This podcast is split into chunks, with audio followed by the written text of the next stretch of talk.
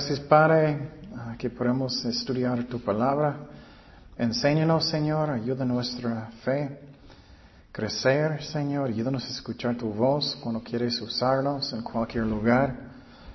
Gracias, Padre. Llénanos nuevamente con tu Espíritu Santo.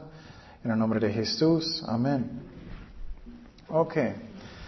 Seguimos en nuestro estudio de, ah, del don de fe dones del Espíritu Santo. Entonces estamos aprendiendo cómo es importante la fe y que a veces Dios va a darnos una, una don de fe para apoyar nuestra fe si Dios quiere hacer una obra. Pero también estamos aprendiendo cómo es importante la fe, que necesita crecer, que estamos madurando en Dios. Y para mí personalmente, Ah, es como Dios me habló mucho en mi corazón cuando Jesús estaba asombrada de la persona que, que tenía mucha fe. Entonces, ¿cómo es importante a Dios eso? Es muy importante. Entonces, vamos a Gálatas 3.1. Dice, oh Gálatas insensatos. Puedes imaginar a tu pastor diciendo eso. ¿Quién os fascinó para no obedecer a la verdad? A vosotros ante cuyos ojos Jesucristo fue ya presentado claramente entre vosotros como crucificado. Esto solo quiero saber de vosotros. ¿Recibisteis, recibisteis el Espíritu por las obras de la ley o por la oír de qué? ¿El oír de qué? De la fe. Tan necios sois, habiendo comenzado por el Espíritu, ahora vais a acabar por la carne. Entonces, otra vez, ¿cómo importante es la fe? Dios hace milagros por la fe. Dios trabaja a través de nosotros por la fe. Entonces, voy a darte un ejemplo. Vas a evangelizar. Algunas personas van a decir, ok, necesitamos creer a Dios que Él va a salvar, salvar mil personas hoy. Creemos, creemos, por fe, por fe, por fe. No, no sabemos lo que Dios va a hacer en el día. Cuando Pablo entró en la ciudad de Atenas, mucho, mm, ah, perdón, pocos aceptaron a Cristo. Entonces tenemos que creer que Dios es fiel cuando no sabemos lo que Dios va a hacer. Pero podemos creer que Dios va a guiarnos. Eso necesitamos creer. Otro ejemplo, necesitamos tener fe para perdonar, para perdonar. Vamos a Lucas 17, 3. Mira por vosotros mismos, si tu hermano pecare contra ti, repréndele y se arrepintiere, perdónale. Y si siete veces al día pecaré contra ti y siete veces al día volviere a ti diciendo me arrepiento, perdónale. Dijeron los apóstoles al Señor, darnos la fe. Entonces ellos estaban diciendo, uy, necesito perdonar a mi hermano siete veces en el mismo día. Necesitamos más fe. ¿Por qué es fe? ¿Qué dice? Entonces el Señor dijo, si tuvierais fe como un grano de mostaza, podráis decir este sicómoro, desarregate y plántate en el mar y os obedecería. Entonces, otra vez, eso es en la voluntad de Dios. Ahora yo puedo, yo puedo decir como la fuerza en Star Wars, ok, yo creo que ese árbol que está allá va a sacar y va a ir otro cielo. Obviamente tiene que ser la voluntad de Dios. Pero ¿por qué requiere fe para perdonar? Porque tenemos que creer que Dios sabe lo que es el mejor. Alguien hizo algo a mí. Eh, alguien hizo cosas a mí mucho. Oh, necesito tener fe que Dios sabe lo que es el mejor. Es mejor de perdonar, de tener amargura en el corazón, ¿no? De tener alta presión, de tener problemas con el estómago, de enojar, de tener mucho amargura y todo. No, Dios sabe lo que es el mejor. Eso requiere fe. Entonces, también requiere fe para quitar demonios. Vamos a Mateo 17. Mateo 17, 14. Cuando llegaron al gentío, vino a él un hombre que se arrodilló delante de él diciendo, Señor, ten misericordia de mi hijo, que es un lunático. Parece muchísimo, porque muchas veces cae en el fuego y muchas en el agua. Y lo he traído a los discípulos, pero lo han podido sanar. No le han podido sanar. Respondiendo Jesús, dijo, mira, Jesús no le gusta cuando no tenemos fe. Oh generación incrédula, perversa, ¿hasta cuándo he de estar con vosotros? ¿Hasta cuándo os he de soportar? Traédmelo acá. Y reprendió Jesús al demonio, y el cual salió del muchacho, y éste quedó sano desde aquella hora. Viniendo entonces los discípulos a Jesús, aparte dijeron, ¿por qué nosotros no pudimos echarlo afuera? Jesús le dijo, por vuestra poca ¿qué? Poca fe. Qué interesante, ¿no? Qué importante es la fe. Porque de cierto os digo que si tuviereis fe como un grano de mostaza, diréis a este monte, pásate de, de aquí allá y se pasará. Y nada os será imposible. Y otra vez, en la voluntad de Dios. Pero este género no sale sino con oración y ayuno. Y hablamos de eso, porque con oración y ayuno, obviamente, como dije antes, ellos no tenían tiempo de ayunar. Ok, no vamos a comer en este momento. no, es que tienes una vida de orar mucho, de estudiar la Biblia mucho, que mi fe está creciendo. También quiero decir, aunque fe es tan importante, Dios va a hacer sus propósitos. Dios va a hacer sus propósitos. A veces no tenemos mucha fe. Vamos a Hechos 12, 12. Hechos 12, 12. Eso es cuando Pedro estaba en la cárcel y un ángel lo rescató y había una reunión de hermanos orando, pero ellos no tenían nada de fe. Hechos 12, 12. Pero de todas maneras Dios lo rescató. Y habiendo considerado esto, llegó a casa de María, la madre de Juan, el que tenía por sobrenombre Marcos, donde muchos estaban reunidos orando. Cuando llamó Pedro a la puerta del patio, salió a, escuchar una muchacha llamada Rode, ella es chistosa, la cual cuando reconoció la voz de Pedro, de gozo no abrió la puerta, sino que corriendo adentro dio la nueva de que Pedro estaba en la puerta y ellos le dijeron, estás loca, mira tanta fe que ellos tenían. Pero ella aseguraba que así era. Entonces ellos decían, es un ángel. Mas Pedro persistía en llamar y cuando abrieron y le vieron se quedaron atónitos. Entonces Dios va a hacer sus propósitos. A veces sentimos que tenemos toda la carga. Sentimos, oh, mi familia no está salvada, es mi culpa. O alguien no está sanado, es mi culpa.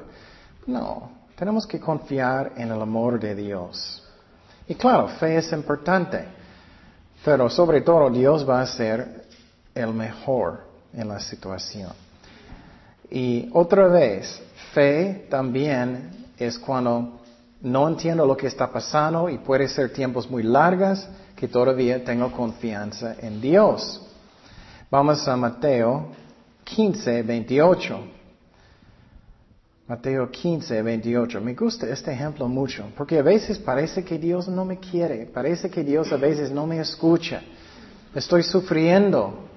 A veces parece que no, no soy importante a Dios. Y cuando fe es real es cuando confiamos que Dios es bueno, que Él me ama, aunque no puedo ver nada y parece que no, no es importante. Mateo 15, 21. Mateo 15, 21. ¿Qué dije? Es tu culpa. Mateo 15, 21. Dice, saliendo Jesús de allí, se fue a la región de Tiro y de Sidrón. perdón, Sidón. Y he aquí una mujer cananea que había saliendo de aquella región clamaba, diciendo, Señor, hijo de David, ten misericordia de mí. Mi hija es gravemente atormentada por un demonio. Pero Jesús no le respondió palabra. ¿Puedes imaginar eso si estás en persona y Él no contesta? Y a veces sentimos eso, ¿no? Ay, tengo años orando y tengo ese problema o lo que sea está pasando en mi vida. ¿Dónde estás, Jesús? Pero mira la fe de ella. Entonces, acercándose, sus discípulos le rogaron, diciendo, despídela, pues da voces tras nosotros. Los apóstoles tenían mucho amor, ¿no? y respondiendo, dijo, no soy enviado sino a las ovejas perdidas de la casa de Israel. Eso es cierto. Él vino primeramente para las personas de Israel, pero también los gentiles después. Entonces ella vino y se postró ante él, diciendo, Señor, socórreme. Y mira la fe de ella. Ella todavía creía que Jesús es bueno. Respondiendo él, dijo, no está bien tomar el pan de los hijos y echarlo a los perrillos. Y ella dijo, sí, Señor, pero aún los perrillos comen de las migajas que caen de la mesa de sus amos. Entonces respondiendo Jesús dijo, oh mujer, grande es su fe. Eso me, me impresiona mucho, que ella todavía creía que Jesús era bueno, aunque ella no podía ver nada, aunque ella tenía pruebas grandes. Ella creía que Jesús es bueno. Grande es tu fe. Hágase contigo como quieres. Y su hija fue sanada desde aquella hora. Qué interesante, ¿no? Entonces, fe es muy importante, pero fe que es real.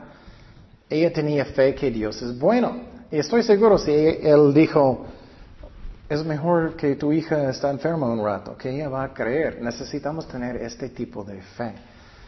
Y quiero decirte algo que es muy importante, es que después, claro, estudiando la Biblia es como nuestra fe, una manera que nuestra fe crece. Pero otra manera es que, escúchame muy bien, necesitamos tomar una decisión de creer lo que Dios dijo. Tomar una decisión de creer. ¿Qué es la razón? La razón es porque si tienes mucho tiempo estudiando la Biblia y tienes suficiente evidencia, necesitamos un día decidir, Señor, me dice suficiente. necesito creerte. Me, mostraste tantas cosas, necesito tomar la decisión, Señor, tú sabes lo que es el mejor. Si, si tengo problemas, Señor, tú eres bueno. Te miré en la cruz, tú sabes lo que es el mejor. Me mostraste suficiente evidencia. O si vas a salir, Señor, ya salí veinte mil veces. Siempre me guías. Ya necesito creerte. Entonces, es una decisión hasta un punto. Si eres un nuevo creyente, claro, necesitas estudiar más y más y más y su fe va a crecer. Y siempre necesitamos estudiar. Pero hasta un punto necesitamos decidir, ok, Señor, tú sabes lo que es el mejor. Y creerlo. Vamos a Marcos 10, 46. Dice, entonces vinieron a Jericó y a salir de Jericó, él y a sus discípulos, a una gran multitud. Bartimeo el ciego, hijo de eh, Timeo estaba sentado junto al camino mendigando y oyendo que era Jesús Nazareno comenzó a dar voces y decir, Jesús, hijo de David, ten misericordia de mí. Y muchos le, reprendían para que cállese. Siempre los, los apóstoles, mucho amor, ¿no? Pero él clamaba muchos más, Hijo de David, ten misericordia de mí. Entonces Jesús Deteniéndose, mandó llamarte y llamaron al ciego diciendo, ten, confianza, levántate, te llama, mire confianza. Él entonces, arrojando su capa, se levantó y vino a Jesús. Respondiendo Jesús le dijo, ¿qué quieres que te haga? Y el ciego le dijo, maestro, que ah, recobre la vista. Y Jesús le dijo, vete, tu fe, otra vez tu fe te ha salvado. Y en segundo recobró la vista y seguida Jesús en el camino. Entonces, otra vez, qué importante es la fe. Qué importante. Y quiero decirte otra vez, si no sabes la voluntad de Dios, no tienes que tener estrés. Confía en el amor de Dios. Él va a hacer lo que es lo mejor. Si Él te da una palabra de fe, un don de fe por el momento, por alguna razón, eso es como sirve. Dios quiere hacer eso. Tenemos que creer eso. Y no es todo dependiente de mí, pero fe sí es muy importante. Ok, otro ejemplo de fe es que personas que son llenados del Espíritu Santo tienen mucha fe. Llenados del Espíritu Santo. Entonces ya hablamos del bautismo del Espíritu Santo en las semanas pasadas. Que el bautismo del Espíritu Santo pasa cuántas veces? Una sola vez. Y eso es cuando después de la salvación aceptamos a Jesucristo y oramos, Señor, necesito el bautismo del Espíritu Santo para poder. Eso recibimos por fe. Y después de esto, necesitamos a menudo orar que Dios nos llena. Porque podemos vaciar, no sé por qué. que somos llenos del Espíritu Santo. Cuando el Espíritu Santo nos llena, ¿qué va a pasar con nuestra fe? Sube. Si sientes muy débil en la fe un día, ora, Señor, lléname con tu Espíritu Santo, te necesito. Y quiero decirte con mi propia experiencia, no sé qué es la razón, pero cuando tú eres sincero y quieres mucho, Él te da más. Es como es. Es como si tú eres, ay Señor, lléname, si quieres. Es que Dios es como, ok, voy a ayudarte, pero es como mínimo. Pero si tú eres, Señor, lléname con tu Espíritu Santo, ayúdame, quiero, quiero bendecir los jóvenes o quiero bendecir los niños, Señor, lléname, necesito tu poder. Dios escuche esas oraciones mucho más. Vamos a Hechos 6, 5. Hechos 6, 5. El ejemplo de Esteban. Dice, agradó la propuesta a toda la multitud y eligieron a Esteban, varón que lleno de fe y de qué? Del Espíritu Santo. A Felipe, a Procuró y Nica, oh, no importa los nombres. Entonces, entonces él estaba lleno de fe y del Espíritu Santo. Entonces, ora, Señor, lléname, lléname con tu Espíritu Santo. Ok, y uh, otro ejemplo es el ejemplo de Bernabé. Vamos a Hechos 11, 22. Hechos 11, 22. Entonces, eso, y, también el diablo le gusta poner dudas en la mente, ¿no? Él encanta poner dudas en la mente. ¿Qué, ¿Qué, es el primer ejemplo de duda en la mente? ¿Alguien recuerda? ¿El primer en la Biblia? en el jardín, ¿no? No vas a morir. Si comes el fruto, no vas a morir. Todavía el diablo hace lo mismo hoy. Oh, Dios no quiere usarte. Oh, Dios no va a darte un trabajo. Él no te, no te quiere. Oh, Dios no quiere usarte. Él va a poner muchas dudas en la mente, ¿no? Esa es la razón. Y eso pasa con todos nosotros. Pero cuando oramos mucho, lléname con tu Espíritu Santo, mi fe crece. O estoy leyendo la Biblia. Hechos 11, 22. Dice, llegó la noticia de estas cosas a oídos de la iglesia que estaba en Jerusalén y enviaron a Bernabé que fuese hasta Antioquía. Este cuando llegó y vio la gracia de Dios y regocijó y exhortó a todos a que con propósito de corazón permaneciesen fieles al Señor porque el varón bueno y que lleno de espíritu y de qué? De fe. Y una gran multitud fue agradada al Señor.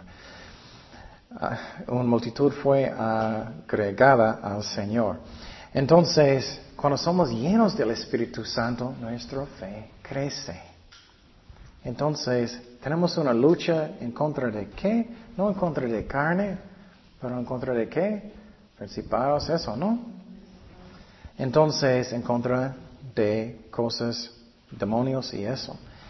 Y la carne de nosotros, sí. Y entonces necesitamos buscar que estamos llenos del Espíritu Santo. Entonces ya miramos este don de fe. Y otra vez, tres tipos.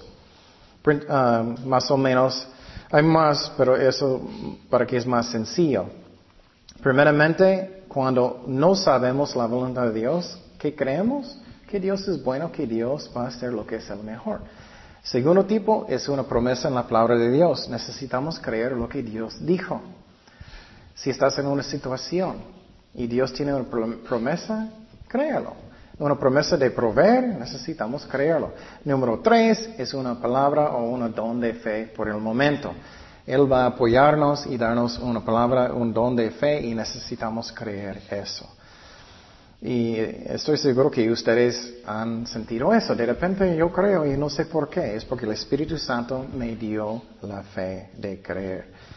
Ok, junto con eso, um, uh, un don de fe es um, el don de los dones de sanidad. Vamos a estudiar los dones de sanidad ahora.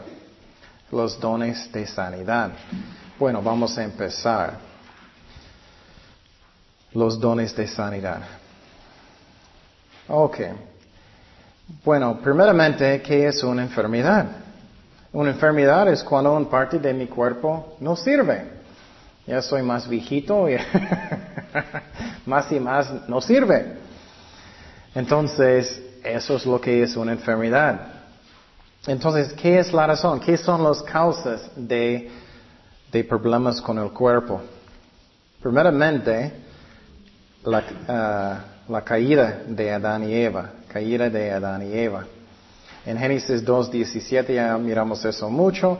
Más del árbol de la ciencia del bien y del mal no comerás, porque el día que él ah, comieres, ciertamente morirás. Entonces la razón, mi cuerpo está descomponiendo, primeramente es la culpa de quién? Adán y Eva. porque la muerte la muerte entró en la humanidad. Génesis 2.17. Entonces, quiero decir algo que es muy importante y para mí, esa es la razón, no entiendo cómo personas creen que Dios siempre sana. ¿Cómo la mayoría de personas mueren? Algo en su cuerpo ya no sirve, ¿no? El corazón descompuso. un, un, órgano no, ya no sirve en tu cuerpo, ¿no es cierto? Entonces, cada persona casi muere en esa manera. Algo ya no sirve. Y usualmente no es que alguien está en un accidente, a veces pasa, pero usualmente es algo que ya no sirve. Entonces, esas personas que enseñan que Dios siempre sana, no conozco ni uno que todavía vive después de 100, después de 200 años. ¿Me explico? Entonces, cada persona van a morir si no vamos a subir en un rato. Cada persona. Entonces, personas que dicen que Dios siempre sana, están confundidos a mí. Entonces, primera causa de, uh, causa de uh, enfermedades o problemas con el cuerpo es uh, el caída. ¿Y qué puede causar? Puede causar enfermedades, um, puede causar que su cuerpo es deformado, o puede causar que tienes una enfermedad. Entonces el primer resultado es eh, eh, la caída de Adán y Eva. Segundo resultado, es un resultado de pecado, de pecado. Y quiero decir que no siempre enfermedades y problemas con el cuerpo es a causa de pecado, pero a veces sí es. Vamos a Juan 5.5. Estamos hablando de sanar y enfermedades y problemas con el cuerpo. Juan 5, 5 al 14. Dice, y había allí un hombre que hacía 38 años que estaba enfermo.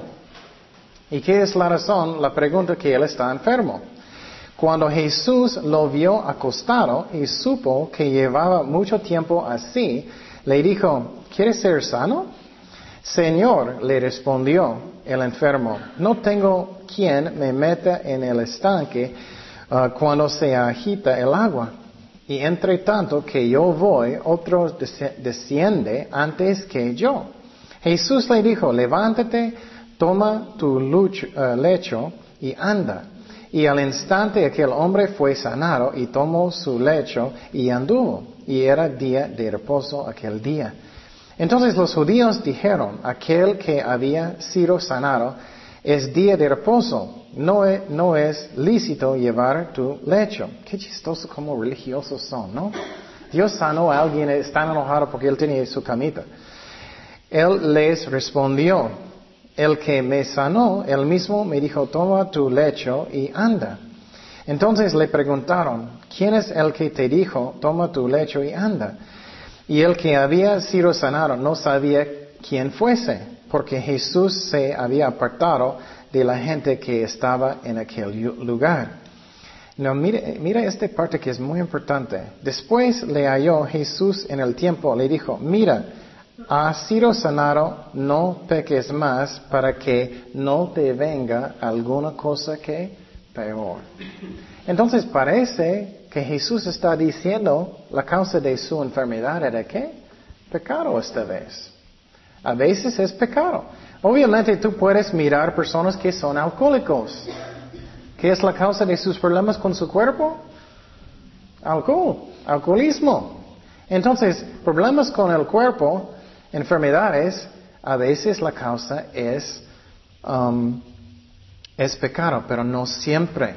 ¿Qué es otra causa de enfermedades y problemas con el cuerpo? Demonios. Demonios. Demonios no pueden poseer cristianos, primeramente quiero decir, pero ellos pueden molestarnos mucho. Ustedes saben eso, ¿no?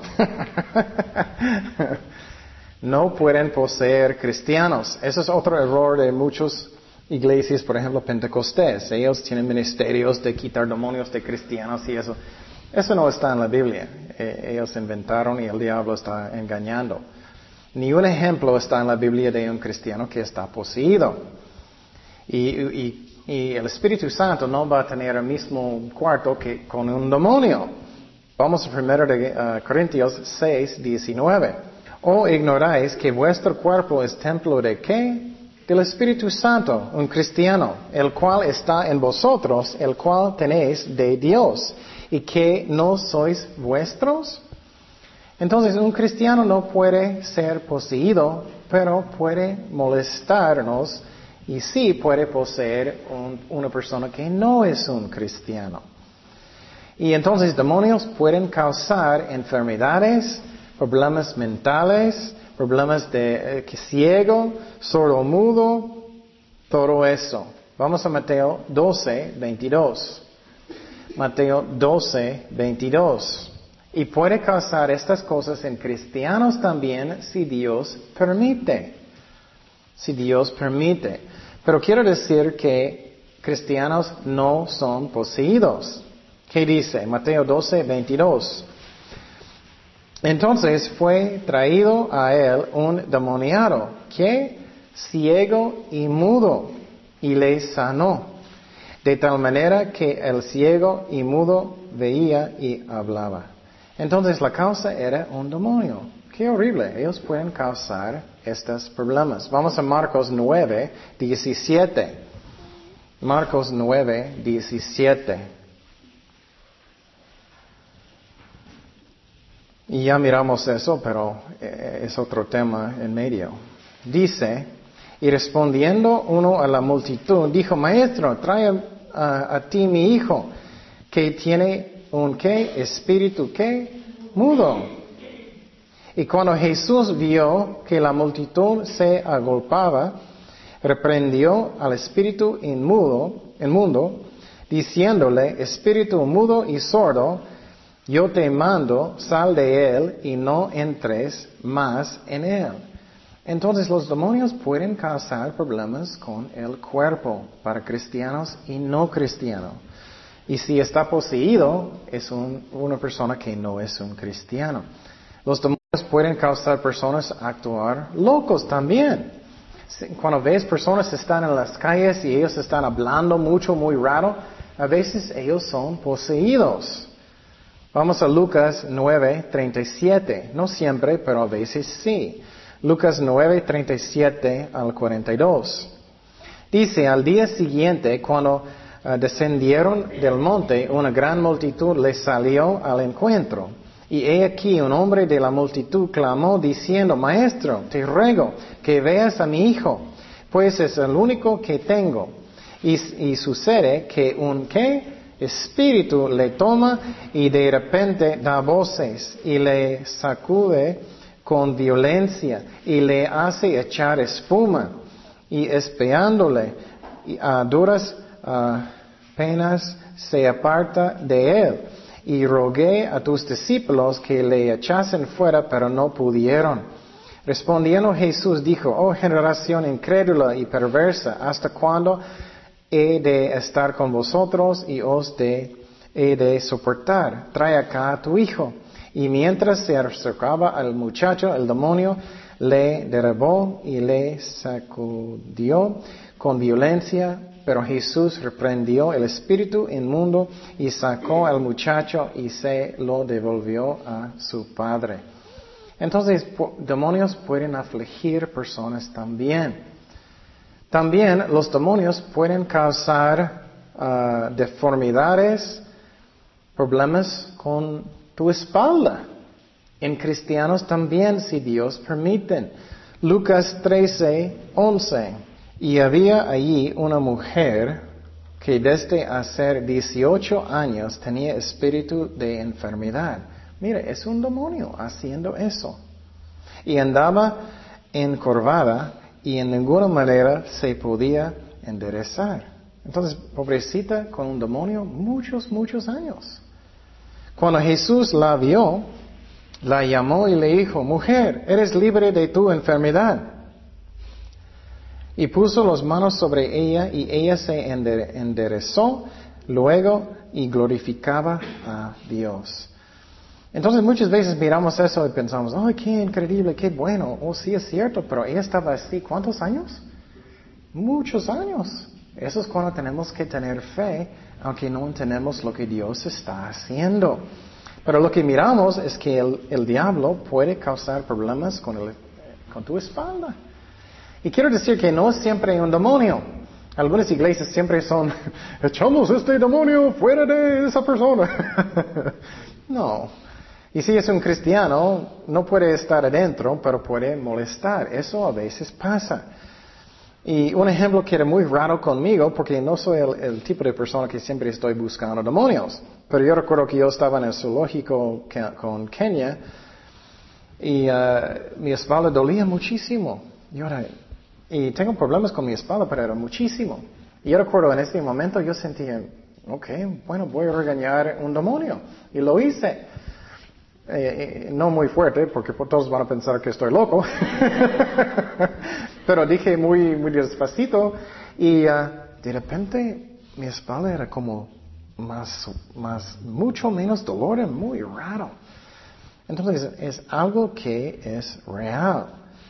Vamos a Job 2.3. Job 2.3. Y quiero decirte que no siempre hay un demonio, pero pueden si Dios permite. Job 2, 3 al 9. Ese es el, ejemplo que es muy clásico de, Job. Y Jehová dijo a Satanás, no has considerado mi siervo Job, que no hay otro como él en la tierra, varón perfecto y recto, temeroso de Dios y apartado de mal y, que todavía retiene su integridad, aun cuando te me incitase, incitaste contra él para que lo arruinara sin causa. Entonces miramos primeramente que Job era buena persona. Él no era un pecador. A veces vamos a hablar de eso, personas dicen, oh, ellos tienen una enfermedad porque ellos están pecando. O a veces sí, a veces no. Con Job no. Respondiendo Satanás, dijo a Jehová, piel por piel, todo lo que el hombre tiene dará por su vida. Pero extiende ahora tu mano y toca su hueso y su carne y verás si no blasfema contra ti en tu misma presencia. Y Jehová dijo a Satanás, he aquí, él está en tu mano, mas guarda su vida. Entonces salió Satanás de la presencia de Jehová y hirió a Job con una uh, sarna maligna desde la planta de su pie hasta la uh, coronilla, coronilla, coronilla de la cabeza. Y tomaba Job un uh, tiesto para rascarse con él y estaba sentado en medio de ceniza. Entonces su esposa le ayudó. Entonces le dio su, esposa, su mujer, aún retienes tu integridad, maldice a Dios y muérete. Qué triste. Y entonces, mira, el demonio causó las enfermedades de él. También el ejemplo de Pablo, el ejemplo de Pablo en el Nuevo Testamento. Vamos a 2 de Corintios 12, 7. Eso es cuando Pablo, muchos creen que era problemas con sus ojos, y que empezó con, ah, malaria y él tenía muchos problemas.